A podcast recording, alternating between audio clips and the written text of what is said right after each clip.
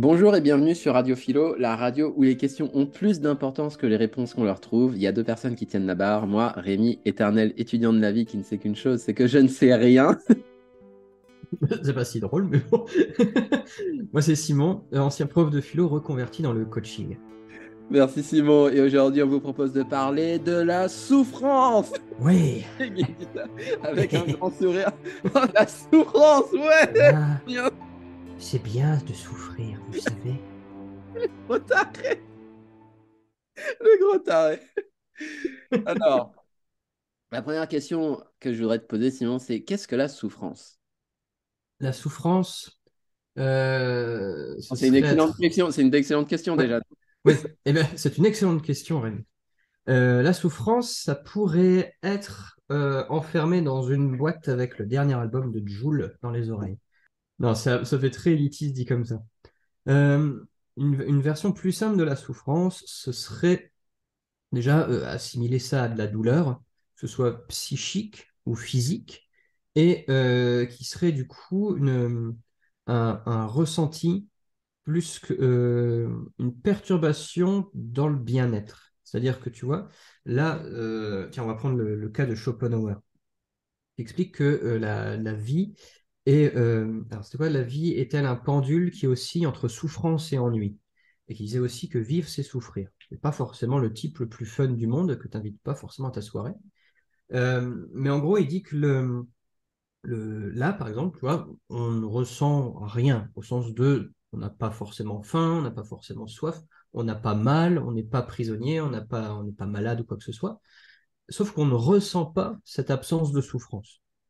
Par contre, tu vois, si je me mets à me pincer comme ça, pour une raison quelconque, je vais ressentir cette souffrance-ci.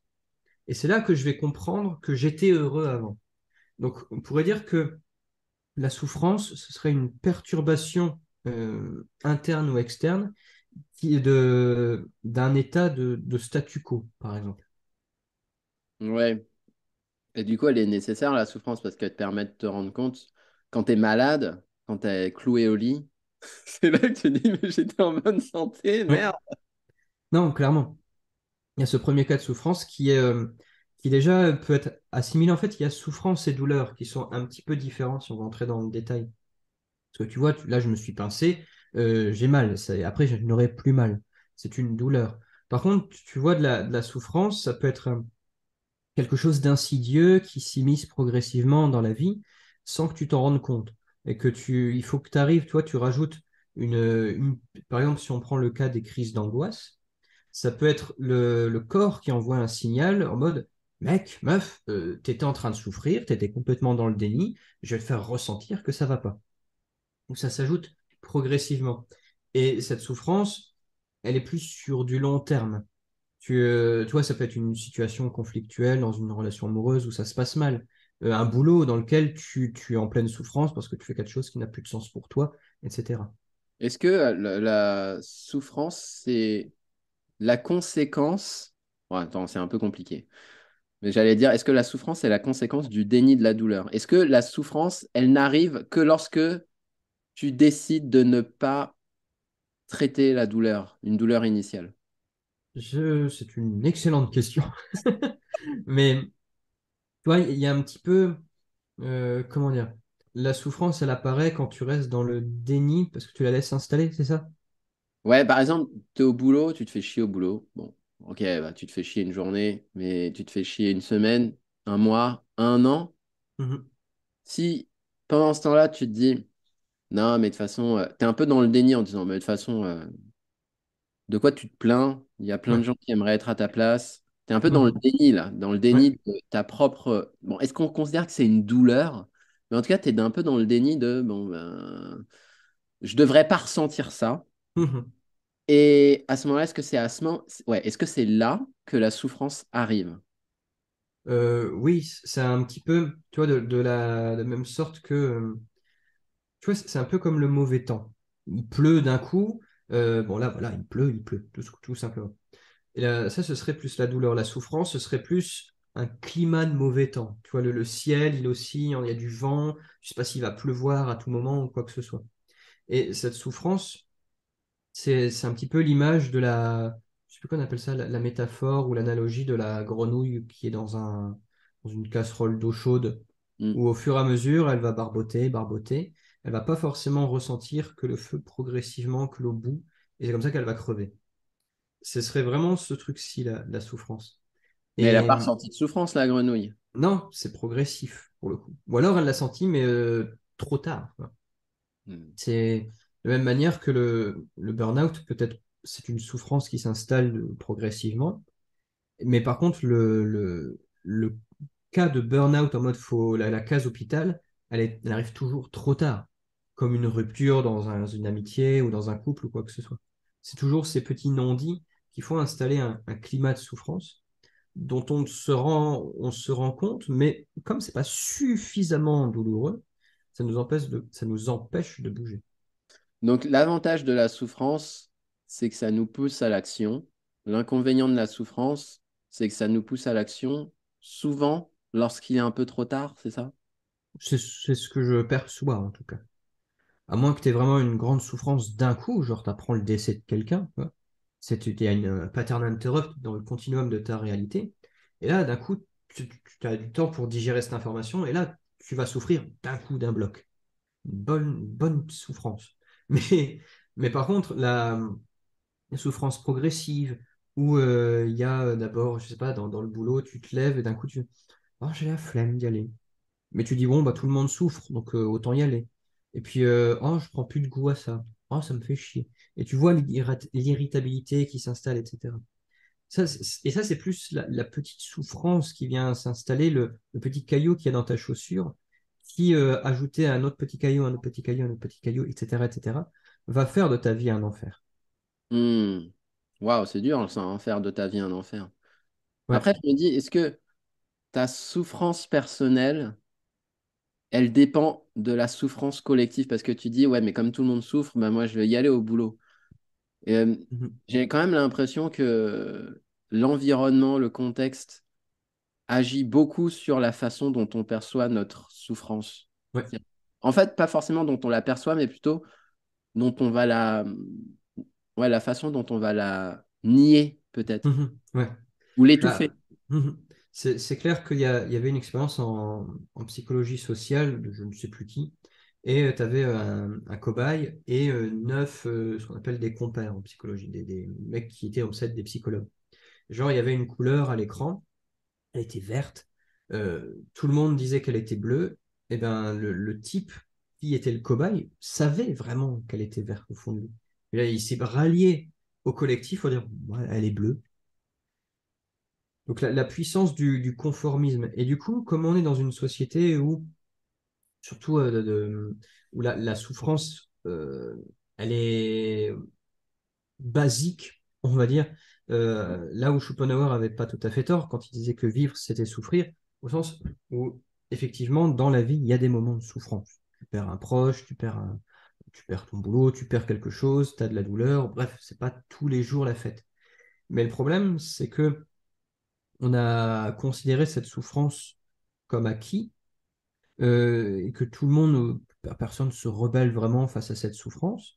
Et du coup, on se dit, bon, bah, c'est normal, non, chier. c'est normal de pas forcément aimer son boulot. Euh, dans la vie, on fait ce qu'on peut, pas ce qu'on veut. Oui, bah, c'est comme ça pour tout le monde, tu sais, chaque boulot ou chaque couple a ses travers, etc., etc. Et du coup, on s'est mis, on a un seuil de tolérance de la souffrance assez important. Sauf que, tu vois, si, on prend une définition de l'enfer, dans, dans- d'un point de vue euh, religieux, c'est quand même des années de damnation pour rien, d'une certaine manière, à moins d'avoir vraiment fait le con, si, on croit en une vie vers l'au-delà. Mais tu vois, c'est toujours les, t'as le, purgatoire où euh, t'es- on te fait souffrir, et ceci continuellement, sans que ça ait un sens. Et finalement, quand tu te retrouves dans une situation où tu souffres, et tu ne sais pas pourquoi tu souffres, c'est là où du coup ta vie peut être un véritable enfer. Il y a une différence entre je vais faire du sport parce que je sais pas, je veux prendre ou perdre du poids. Et oui, j'ai des courbatures, oui, c'est difficile de soulever, oui, c'est difficile d'aller à la salle, mais je le fais parce que ça a du sens pour moi. Ou euh, je me lève tous les mat toutes les deux heures pour nourrir mon enfant, oui, c'est chiant, je préférerais dormir, mais ça a du sens pour moi. Et là, cette souffrance-ci, comme elle a du sens, elle est beaucoup plus supportable. Une souffrance qui, que tu subis pour rien. Ouais, donc c'est donner du sens à la souffrance pour ne pas qu'elle disparaisse, mais pour accepter de vivre avec. Euh, oui, parce qu'elle s'inscrit dans, une vision globale. Ouais, c'est euh, dans, dans- en tant qu'entrepreneur, il y a des moments où c'est pas facile. Pareil dans le salariat, sauf que nous, on a choisi nos problèmes, on a choisi nos obstacles à surmonter, on trouve des solutions. Et du coup, euh, c'est parfois difficile, mais ça a du sens parce qu'on se dit que ça en vaut la peine. Alors que se taper euh, une heure de, de, trajet dans le RER B euh, ou dans, sur la ligne 13 à Paris, euh, tout comme ça, avec la transpi des autres, etc. Est-ce que ça pour un boulot qu'on n'aime pas forcément ou on réalise le rêve de quelqu'un d'autre? Est-ce que ça a vraiment du sens? Hmm. Une question que je me posais, c'est, ça serait quoi l'inverse de la souffrance? Point de vue basique, je dirais bah, l'absence de souffrance. Ce serait la- l'absence de douleur, le- peut-être la, bonne santé, le, pas forcément la joie, parce qu'on peut être heureux sans forcément être dans des moments de joie, mais juste une forme d'équilibre, un, un tiède, un, un bon bain, euh, ni trop chaud, ni trop froid. Mais ça, du coup, quand tu es dans l'équilibre, t'as pas de souffrance. Bah, non, tu as atteint ce qu'on appelle euh, l'ataraxie chez les Grecs, la- l'absence du trouble de l'âme, et euh, l'aponie, l'absence du trouble dans le corps. En fait, dans la philosophie antique, la définition du bonheur était très simple, c'était bah, l'absence de malheur. Donc dès l'instant où tu n'es pas malheureux, tu es heureux. Donc, tu as une souffrance qui est physique, tu as une souffrance qui est psychique, et celle qui fait le plus mal, est-ce que c'est la souffrance psychique? Parce qu'aujourd'hui, on est plus dans de ce niveau-là, parce que quand il y avait la guerre, tu avais une souffrance physique. Par exemple, on pouvait Mhm. amputer les gens Ouais. d'un bras, d'une jambe. euh, et je me demande si c'est, est-ce que ces gens-là aujourd'hui souffrent plus que les gens qui sont, entre guillemets, qui n'ont pas, ouais, qui sont en possession de tous leurs membres? Je suis pas sûr, en fait. Euh, bah, en fait, ça dépend, étant donné que l'âme et le corps sont intimement liés. Si on t'ampute de, je sais pas, de la jambe, tu vas forcément souffrir physiquement, euh, mais aussi psychiquement, parce qu'il faudra faire le deuil de ton corps d'avant. Sauf que euh, l'être humain a cette capacité d'a- d'adaptabilité qui fait qu'à un moment, ça fera partie de ta réalité et ce sera OK pour toi. Par contre, la, souffrance psychique, dont on, j'ai l'impression dont on souffre beaucoup plus de, à notre époque, elle a une, euh, une incidence sur le corps. Des, beaucoup de, somatisation, des maux de dos, des maux de, du le stress qui engourdit les bras, euh, tout le cortisol qui se met dans, dans notre cerveau, etc., etc.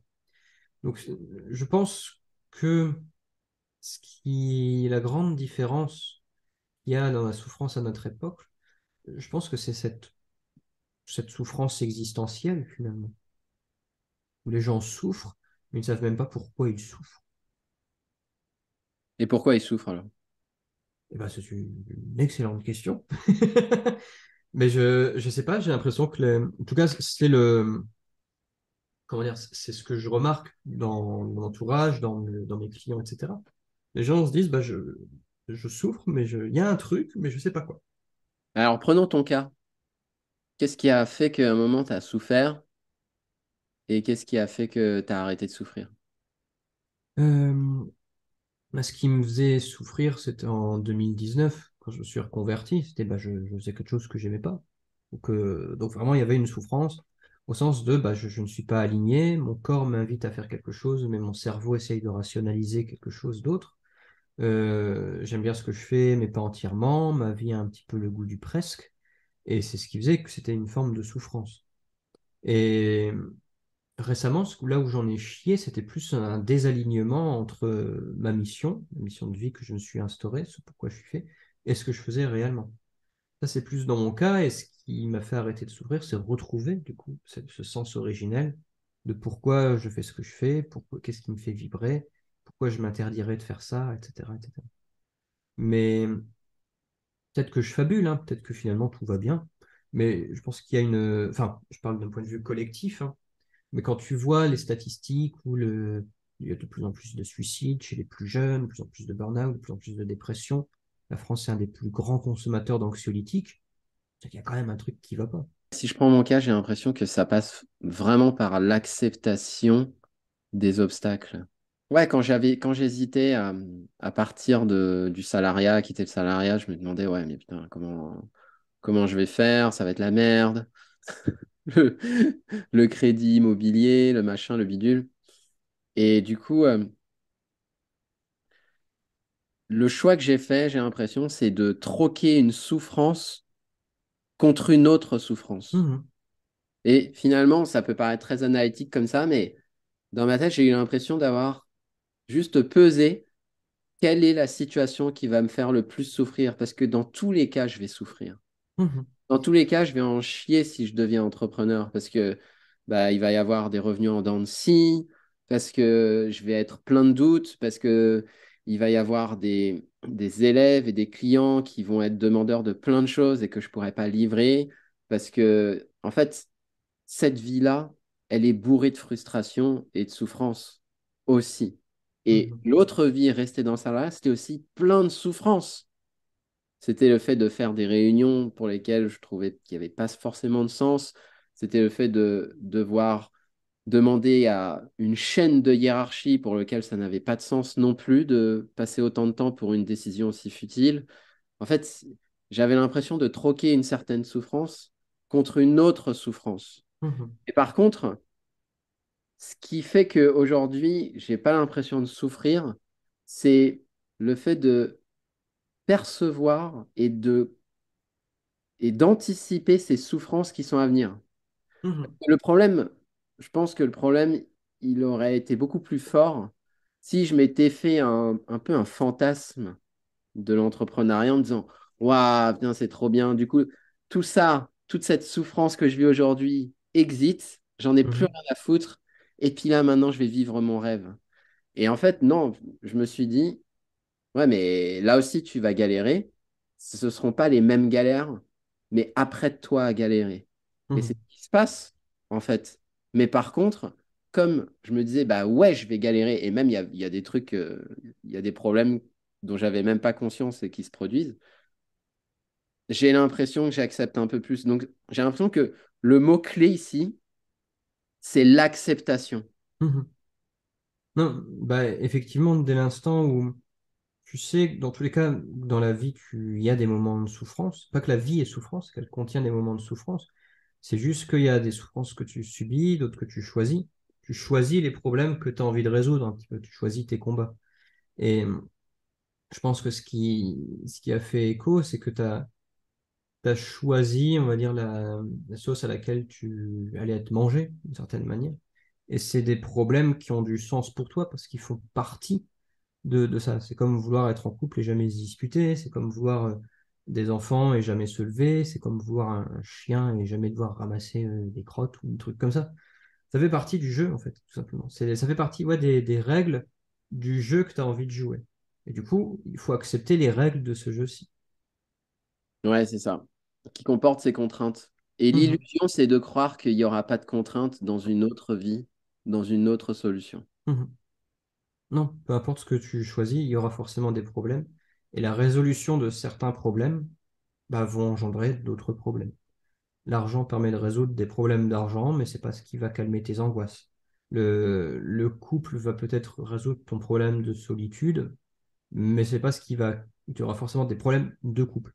Et du coup, le célibat a des problèmes de célibat, l'absence d'enfant, des problèmes d'absence d'enfant, enfin, tout a son lot de problèmes. Mais c'est, ça fait partie de la vie, c'est juste ça. Et c'est là où la grande distinction entre le, stoïcisme et le christianisme par rapport à la souffrance, c'est que dans le, stoïcisme prétend, et à, forte raison, du coup, de pouvoir surmonter ces souffrances-ci euh, grâce à la volonté, et parce que ce que disait Épictète, c'est que c'est pas les choses qui nous troublent, c'est les représentations qu'on en a.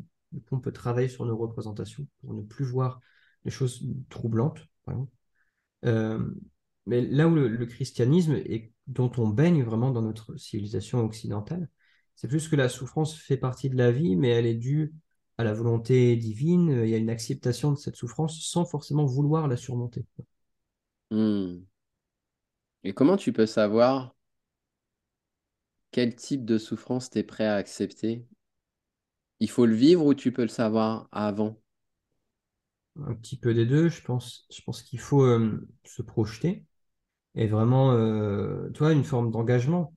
C'est un petit peu comme. Alors, tu vois, si on prenait vraiment cette image, imagine, tu prends un nouveau-né euh, et tu lui dis voilà, tu as le choix entre naître ou pas. Et voici ce par quoi il est possible que tu passes, puisque tu acceptes ou pas. c'est un petit peu ça, votre mission si vous l'acceptez. OK, tu veux entreprendre? OK, voici ce qui peut t'arriver. Ça ne veut pas dire que ça va forcément t'arriver, mais voici les risques que comporte l'entrepreneuriat, par exemple. Et OK, euh, est-ce que sachant tout ça, tu veux te lancer ou pas? Oui, non, OK. Du coup, voici les risques que comporte le salariat. Est-ce que tu acceptes ou pas? Oui, non.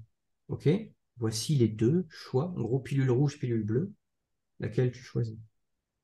Hmm. Mais par contre, tu auras forcément des aléas sur le chemin parce que tu ne peux pas tout prévoir, c'est clair. Maintenant, est-ce que es... est-ce que c'est pertinent de faire ça, en fait, de savoir en amont ce que tu vas traverser, sachant que il y a probablement plein de choses, par exemple faire des enfants. Mhm. Peut-être que ça peut paraître être ouais, partir en vacances avec des enfants, partager, transmettre, euh, laisser une partie de soi dans ce monde. Ça peut être hyper euh, noble, mais en même temps, euh, toi, je me dis, pour des gens qui ont des enfants, t'en entends. Alors, c'est quand même assez rare, mais bon, par exemple, je vais prendre. t'en entends qui disent Moi, si j'avais eu le choix, j'aurais pas fait d'enfant. Mais prenons un autre exemple qui est celui de la prépa. Moi, j'ai fait prépa, deux années de prépa où ça a été une horreur. Mhm. Une horreur en termes de rythme de travail, en termes de qualité de sommeil et en termes de pression. Et après coup, si on m'avait dit, bah, si tu avais su ce par quoi tu es passé, est-ce que tu l'aurais fait? Bah, Je suis pas sûr. Mhm. Qu'est-ce qui... Et du coup, et quelque part, je suis quand même content de l'avoir fait. Mais est-ce que c'est pertinent de savoir ce qui peut, ce que tu risques si tu t'engages sur une voie? Bah, Je pense que c'est pertinent pour s'y préparer. C'est un peu comme on ne va pas traverser le Sahara sans eau. Je pense qu'il faut savoir un minimum ce à quoi tu t'engages pour justement éviter des souffrances inutiles qui auraient pu être évitées avec une bonne préparation. C'est plus ce truc-ci. Par contre, dévoiler tout le chemin, euh, déjà c'est impossible. Je ne pense pas que ce soit possible, je ne pense pas que ce soit souhaitable, parce que c'est aussi ce qui nous endurcit, ce qui nous permet d'apprendre. Donc, je pense qu'il faut euh, minimiser les risques, les risques inutiles, genre, euh, je sais pas, conduire bourré, mais toujours avoir, par exemple, une mais sans forcément dire tout, tout, le chemin, parce que personne ne le sait. Hmm. Ouais, ok. Oui, en fait, c'est ça. C'est pas, c'est du coup, donner quelques infos, des infos vraiment réalistes, et pas uniquement dépeindre une situation de rêve. Mhm. Et après, laisser, euh, laisser le choix aux gens, en fait. Mhm. Ouais, parce que le, problème, si on veut trop prévenir les risques, c'est qu'on s'enferme dans des pensées euh, limitantes ou négatives. Là. Et si, et si, et si, ouais, mais tu t'angoisses pour des choses qui n'existent pas, qui vont peut-être exister, mais ont très peu de chance. Tu vois, genre, euh, si je, tu vois, dans l'entrepreneuriat, c'est ouais, mais et si j'ai des mois difficiles, que je peux rien payer, etc., etc., bah, tu vas pas en mourir, ce sera angoissant, mais tu, ne vas pas en mourir, tu vas pas finir sous un pont, et surtout, et si ça fonctionne? Il y a, c'est pour ça que le, la, il faut prévenir les risques qui sont, on va dire, euh, qui vont être nécessaires, par lesquels tu vas devoir vivre, par lesquels tu vas devoir passer pour l'expérience, l'effet que ça fait, par exemple, d'entreprendre ou autre chose, mais ne pas. Euh, comment dire euh, Je pense que le, pourcentage de choses qui nous stressent est beaucoup plus important que le pourcentage des choses qui nous stressent qui arrivent. Moi, j'aurais, et si euh, il y a des embouteillages, et si on tombe en panne, et si on tombe malade, et si euh, machin, et si machin, généralement, il n'arrive rien. Juste tout se passe bien, et puis euh, tout est OK. Donc, il y a, une forme, et, et du coup, anticiper tous ces risques dans le but, du coup, d'éviter de souffrir, nous font souffrir, d'une certaine manière, d'une souffrance psychique. Est-ce qu'à ce moment-là, c'est carpe diem, profite du jour présent et puis ne te projette pas euh, Est-ce que c'est ça qu'il faut adopter comme philosophie?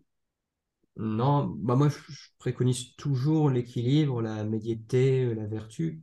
Du coup, je pense qu'il faut rester fort pour anticiper les risques qui ont le plus de chances d'arriver et euh, accepter les pensées du risque qui viennent, disant ok, je suis juste occupé d'angoisser sur des choses qui n'existent pas, sur des formes de, une forme de fantasme, mais sans le côté excitant. Euh, et juste dire bon bah être prêt à ne pas être prêt. C'est voilà, c'est vraiment, ouais, admettons, je suis, euh, je veux traverser une forêt. Euh, j'ai ma carte, j'ai ma boussole, j'ai mon couteau, j'ai euh, de quoi couvrir, on va dire, les risques les plus probables pour justement éviter les dangers inutiles. Mais par contre, voilà, je, je, je me mets à, je ne pose pas la question si je vais rencontrer des loups, des sangliers ou je sais pas quoi, et juste, je m'apprête à kiffer le voyage. Et s'il arrive quelque chose que je n'ai pas prévu, avoir confiance, suffisamment confiance en soi pour savoir qu'on va réussir à le surmonter. Dans ce cas-là, c'est pas du tout carpe diem, c'est plus une forme d'éthique personnelle, une forme de vertu, suivre une ligne directrice, faire preuve de courage et let's go. Hmm. Du coup, on sort complètement de l'insouciance, et, mais pour une bonne cause. Que si souffrance il y a, elle est acquiescée dans la mesure où on a choisi délibérément ce voyage-ci.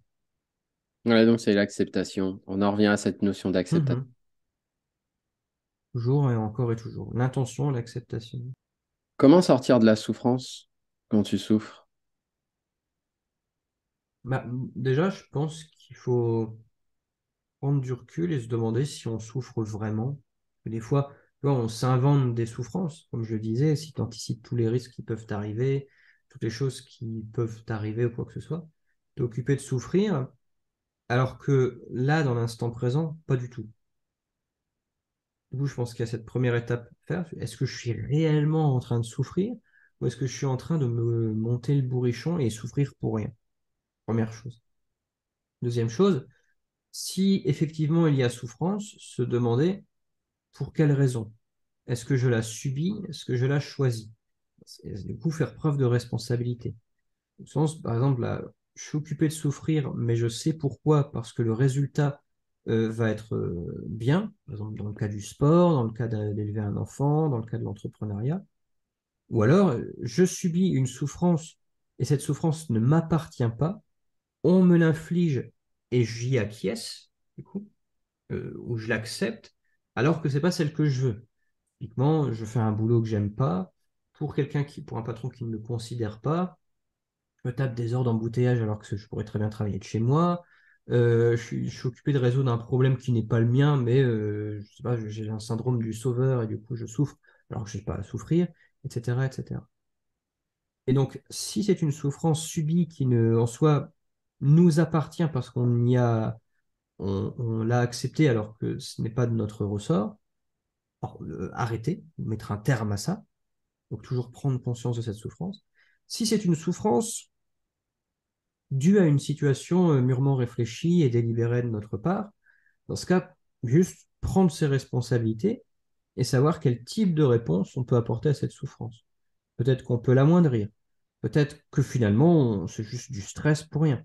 Ou une peur qui ne nous appartient pas. Euh, La peur du manque, par exemple, généralement, elle vient de nos parents et pas de nous-mêmes. C'est une peur qui ne nous appartient pas.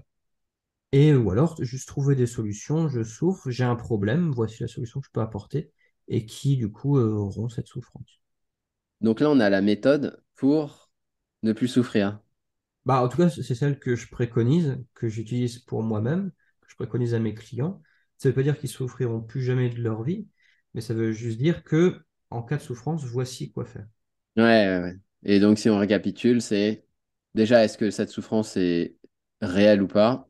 Mhm. Elle est réelle, est-ce que je l'ai choisie ou est-ce que je la subis? Mhm. Et si je la subis, bah, il n'appartient qu'à moi de changer ça, de l'accepter ou pas. Et si je la, si je la choisis, à ce moment-là, je peux mettre, je peux voir quel est le plan d'action pour mitiger le, pour mitiger, pour réduire cette souffrance. Ok. Bah, ça me semble pas mal, moi. hein. Ouais, carrément. Ce serait presque un beau schéma à faire euh, souffrance, tac, tac, tac, tac. euh, pour- Avec un schéma décisionnel. Ouais, non, mais clairement. Tu l'as subi ou tu l'as choisi? tu l'as voulu, et bah tu ferme l'as ta gueule. Ok, c'est cool. Bah, je pense qu'on peut s'arrêter là. Mhm, Carrément. Bah, merci pour nous avoir écoutés jusqu'au bout. Si cet épisode vous a plu, n'hésitez pas à laisser un avis à 5 étoiles et n'oubliez pas que cet épisode est présent sur toutes les plateformes de podcast. Merci et à bientôt. Salut.